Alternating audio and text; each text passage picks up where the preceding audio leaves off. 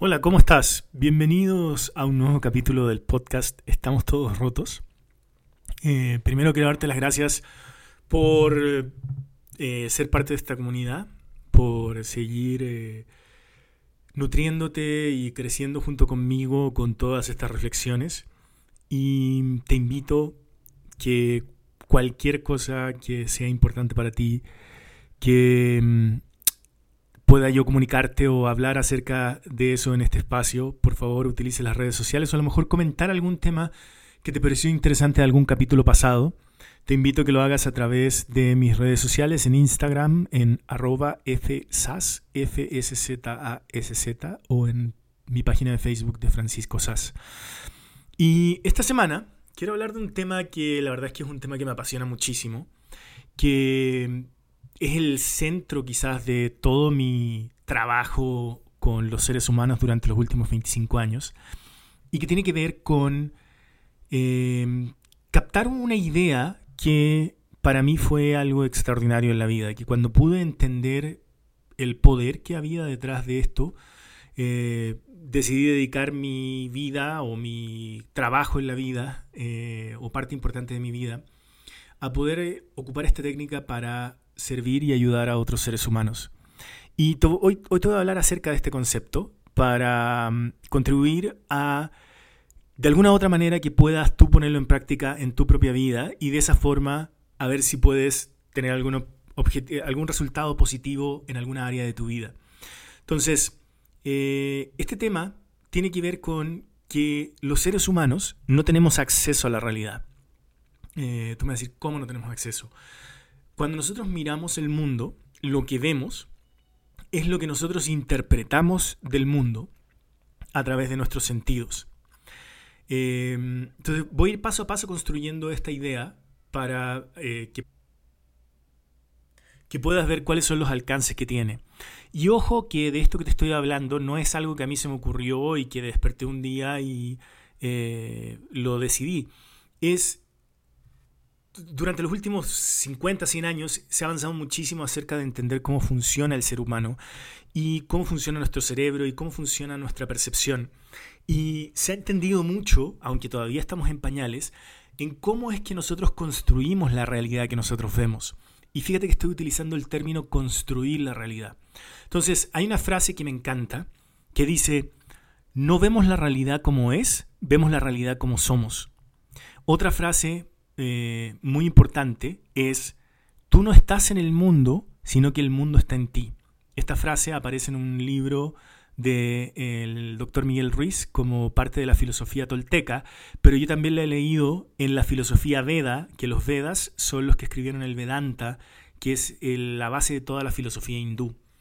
Eh, entonces, mira, no vemos el mundo como es, vemos el mundo como somos. Tú no estás en el mundo, el mundo está en ti. Y otra frase que la, escuché una vez en un eh, em, documental de física cuántica que decía, no hay nada allá afuera, allá afuera. Todas apuntan exactamente hacia lo mismo, a que nosotros tenemos un rol, digo nosotros, tú y yo, cada ser humano, tiene un rol creativo en función de cómo estructura su realidad. No es que nosotros vemos algo fijo que existe afuera de nosotros. Literalmente nosotros creamos lo que nosotros percibimos. Y es súper interesante darse cuenta cómo lo hacemos, ¿no? O sea, no solamente está el tema de que nosotros creamos lo que vemos y que, perdón, creamos lo que percibimos, sino y que le damos nosotros una estructura. De hecho, hay autores que plantean que nosotros colapsamos la realidad en de una manera en, una un determinado periodo de nuestra vida, cuando estamos creciendo y a medida que nos vamos desarrollando con, toda esta percepción del mundo externo, terminamos, terminamos haciendo de eso un colapso de la materia en el mundo real. Yo no te pido que te compres todo esto que estoy diciendo y a lo mejor tú tienes muchas ideas para refutarlo y a lo mejor tienes evidencia para refutarlo, pero todo esto que te estoy diciendo está basado en ciencia. Eh, y tú lo puedes investigar por tu cuenta. Lo interesante no es si es verdad o no es verdad, es los alcances que tiene. Porque si nosotros fuéramos capaces de existir en la conciencia de que lo que yo veo no es necesariamente real, sino que lo que yo veo es una construcción creativa que yo estoy haciendo, se abren muchas posibilidades. Una de las primeras preguntas que yo debería hacerme como ser humano es bajo qué ingredientes o con qué materia prima construyo esta realidad. Y ahí es donde eh, tenemos muchas posibilidades de darnos cuenta que muchas veces nuestra percepción de las cosas, porque claro, cuando vemos cosas empíricas es más difícil pensar que no están allá afuera. Pero nosotros existimos, los seres humanos, en un sinfín de conceptos en los que definimos cosas intangibles, como por ejemplo el amor, las relaciones, cómo es el mundo, qué es la alegría, qué es la trascendencia, qué es la conciencia, qué es la conexión. Son todos conceptos que son intangibles y que yo defino cosas como tengo amor o no tengo amor en mi vida, tengo éxito o no tengo éxito en mi vida. Mis relaciones son eh, súper ricas y, están, eh, eh, y son relaciones de las cuales estoy muy orgulloso o mis relaciones no me tienen tan orgulloso. Mi desempeño personal de quién soy yo en la vida me hace sentir una persona exitosa o me hace sentir una persona fracasada. Todo esto a lo cual nosotros le asignamos un valor es una construcción de significado que nosotros estamos haciendo. Y lo más increíble de todo es que muchas veces es una construcción de significado automática. ¿A qué me refiero con automática? Que la materia prima que nosotros estamos utilizando para eso son paradigmas, son creencias que elegimos hace muchísimo tiempo en nuestras vidas. Entonces, te voy a poner un ejemplo súper básico para que entiendas. Supongamos que yo crecí en una familia donde mi mamá se fue de mi casa y se fue con otro hombre. ¿no? Estoy poniendo un caso extremo, no es mi historia personal, pero es para que entiendas un poco cómo funciona. Entonces, probablemente yo crecí en un paradigma donde las mujeres son poco confiables y básicamente me van a enseñar de manera inconsciente y no verbal, simplemente por existir en ese ambiente, a desconfiar de todo lo que venga de una mujer. Voy a crecer y como hombre voy a querer crear una relación de pareja basada en la materia prima con la cual yo he interpretado todas las relaciones con las mujeres en mi vida, que es básicamente que no puedo confiar en ellas. Las chances de que yo genere una relación donde mi pareja me traicione son altísimas, porque para yo poder hacer algo a lo cual los seres humanos somos adictos, que se llama tener razón, necesito que esa premisa sea verdad. Entonces lo más probable es que voy a construir una realidad de traición de mi pareja para poder tener razón. Ojo, si tú viviste una realidad así, no te estoy echando la culpa de que por tu culpa te traicionaron. Es simplemente la conciencia de cómo vamos tejiendo nuestra propia realidad. Evidentemente acabo de hacer una simplificación muy grande con el ejemplo que te acabo de poner, pero quiero tocar el punto acerca de lo que significa tener razón. Los seres humanos existimos teniendo razón. ¿Qué significa eso? Que para yo poder sentir seguridad necesito validar lo que creo. Si yo existiera en la conversación, en la conciencia de que lo que yo creo no es verdad, me sentiría muy inseguro y sería muy difícil para mí aferrarme o agarrarme a algo porque pensaría que me llevaría como a un cierto nihilismo, ¿no? El nihilismo es esta filosofía posmoderna donde básicamente todo, nada tiene sentido porque en el fondo no hay, porque hay una ausencia de significado.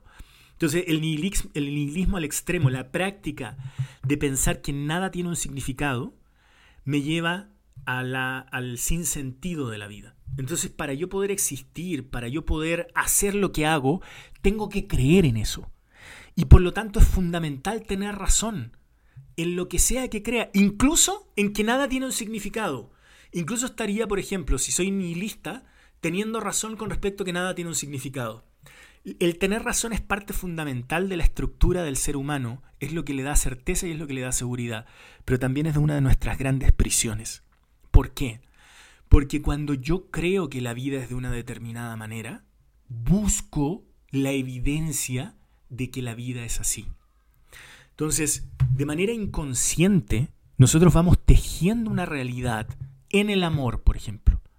Tejemos una realidad basada en todos los significados, la mayoría de ellos no verbales, que aprendimos de las personas a quienes nosotros buscábamos amar intensamente y buscábamos que nos amaran intensamente cuando empezamos toda esta estructura de significados. Entonces, lo bonito de este concepto no es, es que no estás predeterminado por tu pasado, pero sí, si no eres consciente de ese pasado y cómo has tejido muchísimos significados basado en lo que aprendiste de cómo funcionaban los principales paradigmas de tu vida, como yo estaba hablando del amor. El amor lo vives de acuerdo a lo que entendiste, como el dinero, como el éxito, como quién eres tú en la vida, cuál es tu lugar en la vida, para, para qué eres bueno, para qué eres malo, todo eso lo fuiste aprendiendo en significados de interpretación fundamentalmente no verbales a través de procesos de transferencia emocional, energética, de las relaciones primarias a las cuales tú buscabas referencias de amor en tu vida. Crecemos y, uno, y nuestros deseos están profundamente enraizados en esta necesidad de solucionar a este niño o a esta niña. Yo soy un niño o una niña eh, que siente, no lastimado, porque no, no es que te haya alguien hecho algo, sino que tú creciste dándole un significado a todo este mundo. Y creciste con el anhelo de salvar a este niño. Este niño lo que quería o esta niña lo que quería era ser feliz. Y como querías profundamente ser feliz y tenías el anhelo de ser feliz, fuiste al mundo como un adulto o un intento de adulto, un adolescente, a buscar construir todo eso que tú creías que te iba a permitir ser feliz si hubiera sido de otra forma. Te lo explico de una manera más simple. Si mamá se hubiera quedado y no se hubiera ido, yo sería feliz. Entonces, inconscientemente, voy a entender las relaciones de pareja como un intento desesperado porque alguien se quede al lado mío. Evidentemente, para yo poder tener razón, me tengo que enamorar de alguien que se va a ir. Porque si se queda, yo no puedo vivir la fantasía de la solución.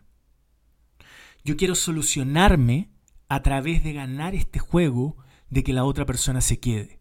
Pero para que alguien se quede, se tiene que querer ir. Entonces yo voy a elegir a alguien que se vaya para poder solucionar el que se quede. El dinero lo voy a jugar de la misma forma. El éxito lo voy a jugar de la misma forma. El valor que me doy a mí en el mundo lo voy a jugar de la misma forma.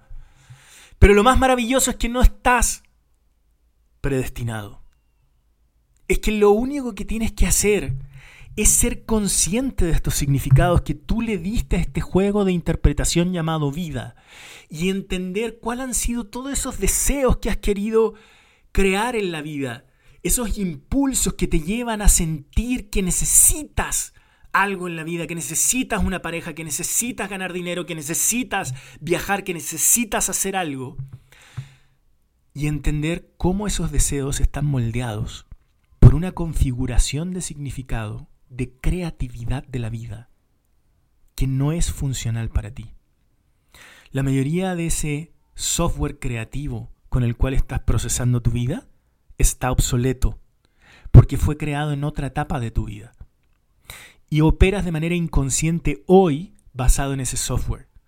Y lo más maravilloso es que no estás predeterminado.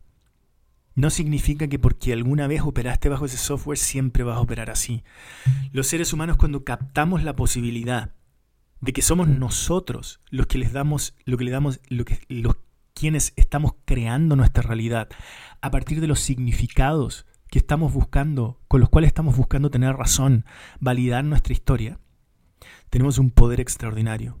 Y el poder es transformar todo ese significado para crear una nueva realidad en tu vida.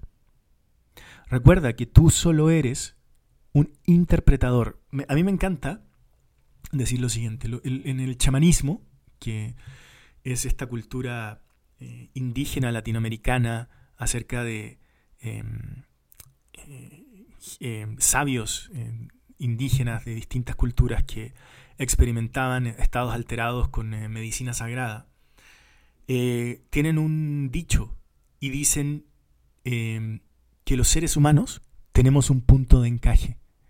¿Qué significa eso? Ellos creen en el alma y creen que el alma entra al cuerpo en un determinado momento. Es la, dicen ellos que es en la gestación. O hay algunos que dicen que es después. Y no, es la gestación de cuando se, gesta un, eh, biológicamente un embrión, sino perdón, cuando nace un ser humano. En el momento del parto. Pero no me voy a meter en, ese, en esa discusión. El punto es que ellos dicen que cuando entra el alma al cuerpo, se produce un punto de encaje. Y ese punto de encaje literalmente es como tú filtras la realidad. Es una vibración, es una frecuencia vibratoria única a través de la, de la cual está producida una determinada realidad. A mí me encanta pensar en esto porque ahí es cuando le encuentro sentido al tema del ADN. Yo no sé si sabías que nuestro ADN es único y repetible, que nunca más en la historia va a existir una secuencia de ADN igual a la tuya. Y yo creo que esto no es casualidad, no es porque, porque eh, alguien se le ocurrió que fuera casualidad, sino que tiene un trasfondo de lo único e irrepetible que tú eres. Y para mí lo único irrepetible que tú manifiestas es un campo vibracional que es irrepetible. Y ese campo vibratorio es una manera de interpretar y sentir el mundo, que se nutre de la gente que está alrededor tuyo, se nutre de la cultura donde naciste, se nutre de muchos factores, pero es único e irrepetible. Y eso significa que cuando tú agarras toda esa frecuencia vibratoria y la limpias de todos los significados limitantes de tu cultura, de tu familia, del país donde naciste, y le permites volar, le permites expandirse en, un, en una creatividad impresionante, es ahí cuando empiezan a existir los milagros en la vida. Porque tú eres un ser creador. Todos quienes existimos en este planeta somos creadores. Y principalmente lo que estamos creando es un punto de vista único y particular de cómo vivir y existir en esto que llamamos realidad y que en realidad quizás de realidad no tenga mucho. Quizás sea simplemente la construcción que cada uno hace, mágica, eh, milagrosa, de la vida mientras existe en este plano. ¿Cuál es la tarea que te dejo esta semana? Piensa, ¿cuáles son todos los significados a los cuales estás aferrado? ¿Cuáles son todas las cosas en las que, en las que estás queriendo tener razón? ¿Y qué requeriría de ti para poder soltarlas e imaginar e inventar una nueva realidad? Entender que eres un ser creador y qué es lo que puedes crear a partir de este momento. Te mando un abrazo gigante eh, te pido que te experimentes como un ser creador poderosísimo durante esta semana. Eh, te agradezco mucho que estés siguiendo este podcast y em, cualquier comentario, ya sabes, en mis redes sociales, Instagram FSAS, F-S-Z-A-S-Z, en la página de Facebook de Francisco Sass. Muchas gracias, nos vemos la siguiente semana.